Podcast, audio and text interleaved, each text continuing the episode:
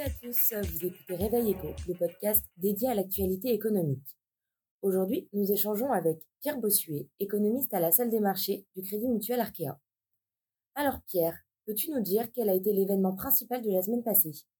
Bonjour à tous. Alors cette semaine, le principal mouvement de marché a été la hausse encore importante des taux longs, des rendements obligataires, donc qui ont poursuivi la progression entamée il y a deux semaines à la suite de la publication des très bons chiffres de l'emploi américain pour le mois de janvier.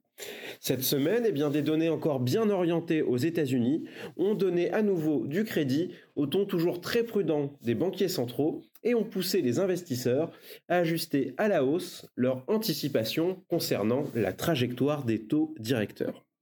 Au cours des derniers jours, les membres de la Réserve fédérale mais aussi ceux de la Banque centrale européenne ont d'ailleurs multiplié les déclarations appelant à la prudence et à la patience.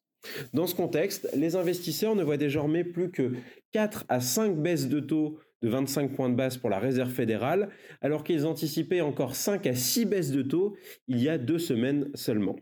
En Europe, eh bien, les taux n'échappent pas au mouvement de hausse en dépit d'une économie beaucoup plus morose. Le rendement à 10 ans français atteint ainsi près de 2,9%. Du côté des marchés actions maintenant, eh les investisseurs ne semblent avoir fait que peu de cas de la hausse de taux, préférant plutôt saluer les bons résultats des entreprises cotées ainsi que la résilience de l'économie américaine. Cette semaine, l'indice phare des États-Unis, le S&P 500, a même dépassé le seuil très symbolique des 5000 points. Merci pour ces précisions, mais alors qu'attendons-nous de particulier cette semaine? Alors cette semaine, ce sera le chiffre de l'inflation américaine pour le mois de janvier qui sera scruté avec attention par les investisseurs. Ce chiffre, qui sera publié mardi, devrait décrire selon les attentes du consensus une poursuite de la bonne marche du processus désinflationniste. L'inflation annuelle est ainsi attendue à 2,9% sur un an en janvier contre 3,4% le mois précédent.